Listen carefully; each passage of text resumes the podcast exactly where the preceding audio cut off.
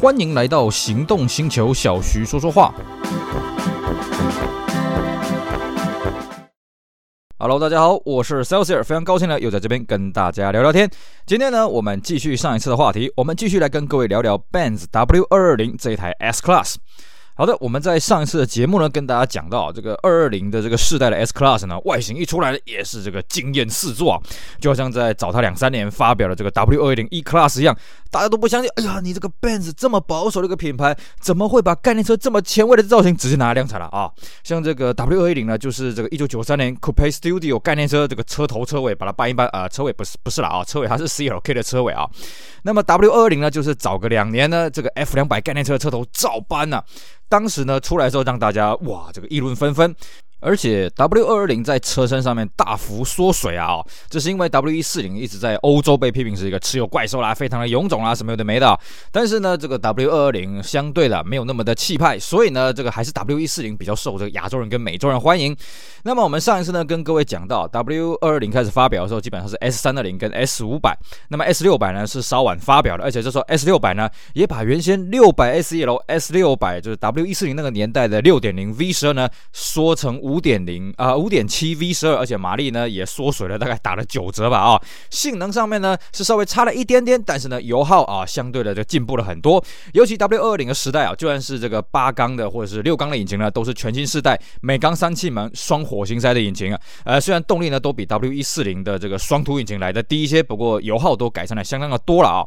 那我们上次呢最后跟大家讲到的 S 六百，当然 S 六百的配备相当的多。那我们今天呢继续讲一讲这个前期比较后半。段这边诶有推出一些什么特殊的车款哦，呃，这个一九九九年呢，原厂发表了 S 五五 AMG 啊哦，那么这款车子呢，对原厂来讲意义也算是非凡了，因为在此前呢，你说 S Class 有没有 AMG 的版本？有是有啦，不过那个东西呢是 AMG 自己卖的，因为这个时候呢，AMG 已经被 Benz 整个给买下来了，所以他就以这个 AMG 的名义正式推出第一款 S Class 的 AMG，叫做 S 五五 AMG 啊，当然这个 S 五五这个时候还是这个 NA 的引擎啊，还没有加 K 啊，所以性能。也就还好而已。那这台车子呢，其实呃，这个我曾经在德国见过了，我只能说，嗯，外观很低调啊，你真的是看不太出来了哦。这个外观跟一般的 S Class 真的差没有很多，是后面我们 W 二二一二二那个年代，哇，那 S Class 真的是让你一眼就看出它是普通 S Class 还是 AMG 的 Class。可能啊，那个时候 AMG 希望说这个车子做一点低呃，做比较低调一点啊。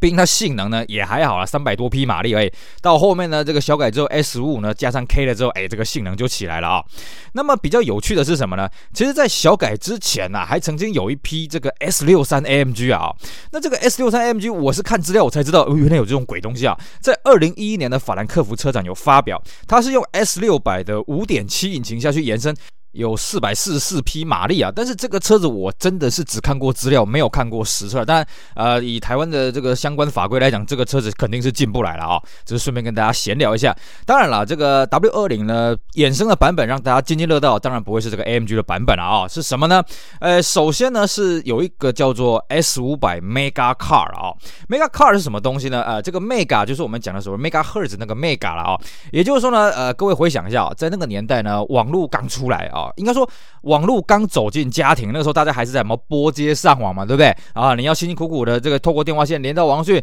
又是哪个鸟龟王八蛋？这时候打电话过来，哎，你就前功尽弃了。而且那时候每秒钟我记得就是五 K 而已吧？啊，虽然那时候那个路由器 modem 啊，就是五十六 K，你绝对用不到五十六 K 了。在这种前提之下呢，S Class 它就推出了一个所谓的 Mega Car，也就是说可以让你在车上上网了啊、哦。那这个构想也很好玩哦。据说当时是一个骇客啊、因为他那个呃，反正他也赚了很多钱嘛啊，所以他开车开太快，驾照被吊销了。那他还买了一台这个 S Class 啊，他只能请司机坐在后座。那坐在后座他觉得很无聊，不能自己开车，很无聊又想要上网，哎，那干脆我们把这个车子打造成一个可以上网的车子好了啊、哦。那我们刚刚讲过，当那个年代啊，当时那个年代啊，呃，你上网还是靠拨接嘛？那他要怎么把这个拨接网络弄到车子里面来呢？不要忘了，当时也有行动电话，所以呢，它的这个网络讯号是透过行动电话来，号称是它有十六个频道的高速网络啊啊，十六个频道听起来很威嘛，哎，可是那时候是拨接了啊，而且它把拨接的那个呃这个行动电话传输效率变成九十六 K 啊，那理论上了啊，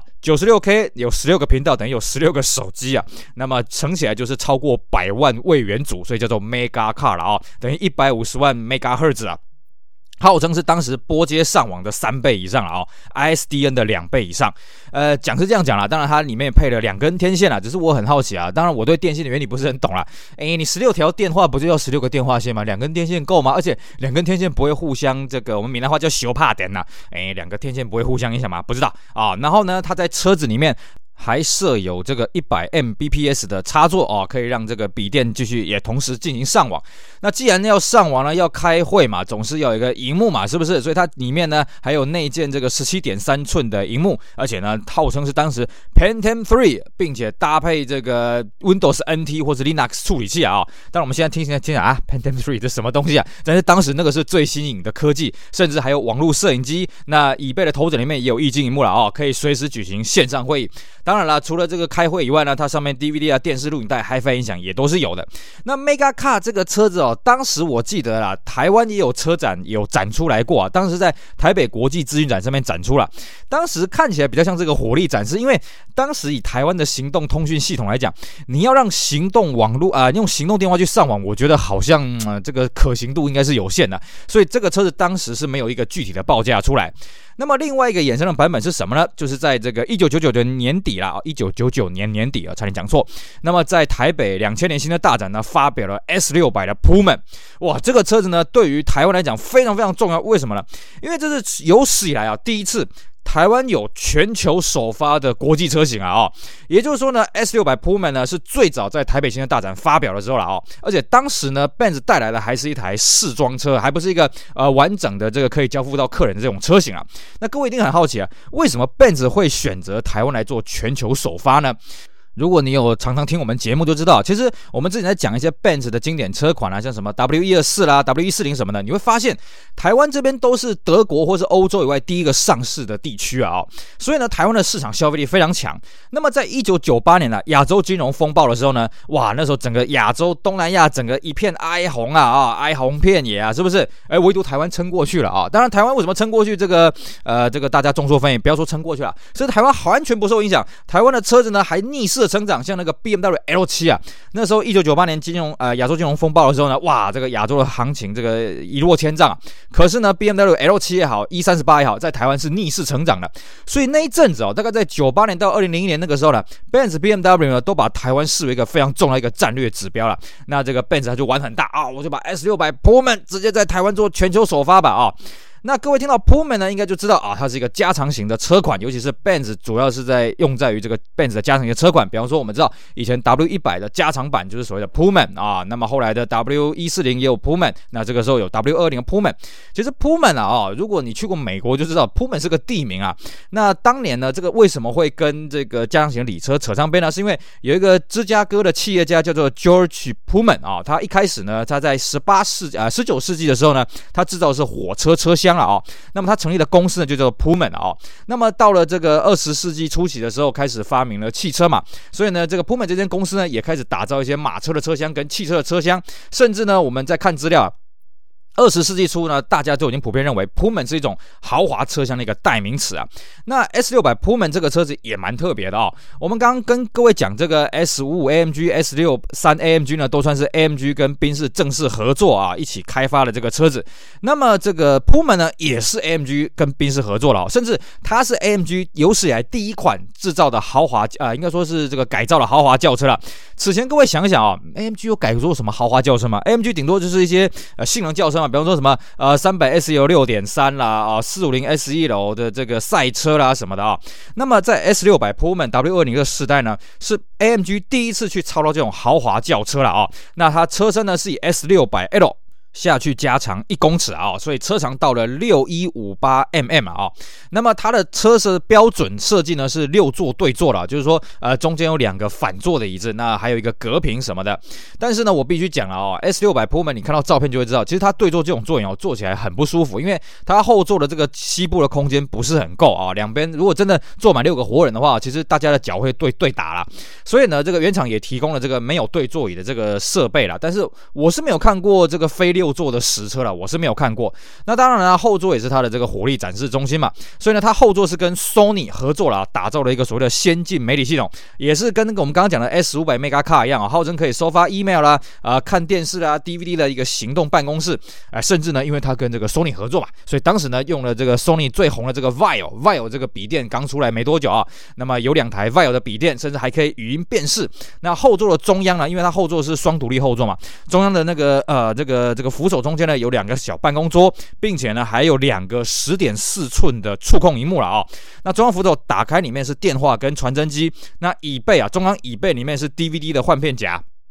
甚至呢，在后行李箱跟这个后座椅的中间，也就是后账板那个下面的位置呢，还有这扩大机啊、电视讯号处理器啊、分音器这些有的没的，夯不啷当的啊、哦。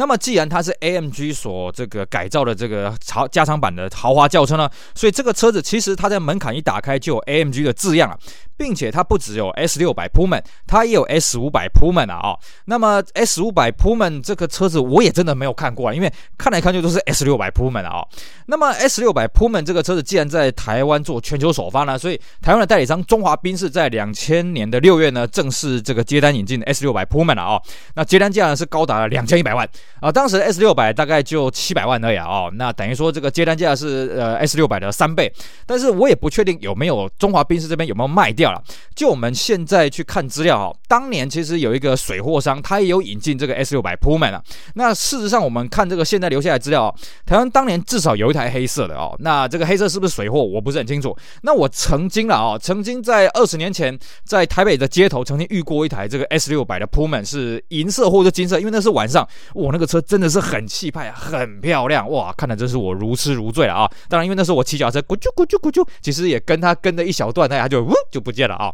那么除了 S 六百 Pullman，除了 S 五百 Mega Car 以外呢，W 二零还有一个衍生的车叫做 S Class 的 Guard 啊，Guard 顾名思义啊，它就是一个防卫的意思，也就是说它就是防弹车啊。在那个时候日内瓦车展呢，Benz 一口气推出了 S Class、E Class 跟 G Class 的 Guard 了啊。那当然，既然它是 Guard，它是防弹的这个强化版本，所以它这个车重非常的重。换句话说的，S Class 的 Guard 就跟这个 Pullman 一样啊，它只有五百跟六百，并且呢有配到所谓的 B 四到 B 七不同的防弹等级啊。那当时啊有说啊、这个代理商可以引进这个 S 六百 Guard，而且这个报价呢也是超过两千万台币啊。等于说呢，你有两千万台币，你可以买一台 S 六百的 Pullman 加长型的，也可以买一台 S 六百的 Guard。但坦白讲啦，以台湾当时的治安来说啦，防弹车其实不太有这个需求啦。我坦白讲啊，以当时台湾的环境来讲，所以呢，我是没有印象中 W 二零在台湾有防弹车啦。W 一四零呢，在台湾至少我们现在可以确定有两台防弹车，而且有一台呢，嗯，还真的发挥它的功用。呃，虽然没有发挥的很多啊，就是它车子被打成蜂窝了啊。当然，车上的人也被逼下来，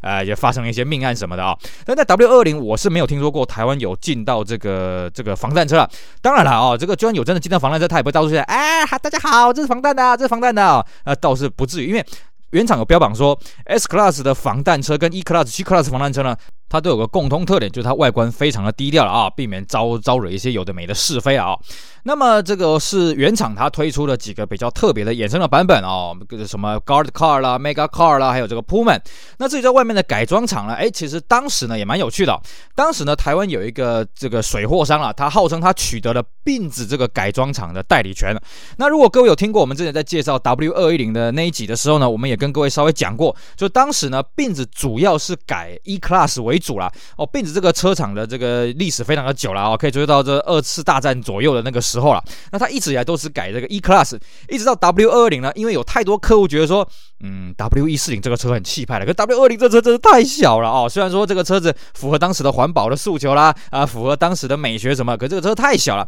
所以宾子呢从 W 二零就开始改装了 S Class 了哦。那也就是说了，其实 W 二零的 puma 呢跟宾子一点关系都没有。我们刚刚讲过啊，这个车子是 AMG 去改装的啊。跟并子无关。那么并子针对 W 二零呢，有推出了加长三十公分跟五十公分的版本啊。不过并子原厂也说，因为 W 二零它车顶弧线比较特别啦，所以它必须要重新打造。它不像这个 W 二一零这个弧线基本上是比较平的啊，所以可以直接中间加了啊。W 二零在打造呢比较困扰一点。那么这个基本上啊，它这三十公分跟五十公分的版本呢，它原则上是没有打造这个后座对坐的版本的啊。也就是说呢，它是后座把空间给放。出来，那么后面加了很多豪华配备，甚至呢，当时啊，Brabus 这间改装厂呢，也有推出所谓的 W20 Limousine，据说这个车子呢，也是并子去打造的车身，那 Brabus 自己去搞内装了啊、然后自己去搞这个什么6.7 V12 引擎啦，然后就搞这些豪华配备，但这个车的基础呢，也是并子去打造出来的哦。那么当时台湾取得代理权的这一间贸易商呢，他在二零零二年四月呢引进了第一批有四台 S 三二零 L 加长五十公分的版本啊。那么它的售价呢是大概是七百多万台币啊，而且号称呢这个还没进来之前就已经被订光光了啊、那我们知道呢，大概当年订的大概都是台北市东区的某间百货公司去订的啊、哦，订了我好好几台哦。那后来呢有流出了好几台，我们还有车友有买到了哦。那那么我之前呢也差点买到一台啊，可惜呢被另外一个车友捷足先登。不过没关系了，我觉得啊、这个买车就是一种缘分嘛。毕竟啊这个其实并子它针对 W220 的加长的版本呢，它有很多不同的内装的客制化的方式啊。台湾当时进的算是比较入门的等级，就是它单纯就一个隔屏，而且呢它的隔屏下面呢有这个电视啊，有冰箱啊，那么还有一个对坐的一个脚靠啊，它不是给你这个这个坐人的啦，它是让你这个腿放在上面，大概就这样子诶。其实它的配备不算。是非常的豪华，但是外观相当的气派了哦。好，那这个是我们跟各位讲到 W220 它的一些特殊的版本。至于 W220 的小改以及小改之后有什么有趣的故事呢？我们就留在下一节节目去跟大家好好分享喽。好的，以上就是今天节目内容，非常感谢各位收听，也希望大家继续支持我们其他精彩的节目。我是 Celsius，我们下回再聊，拜拜。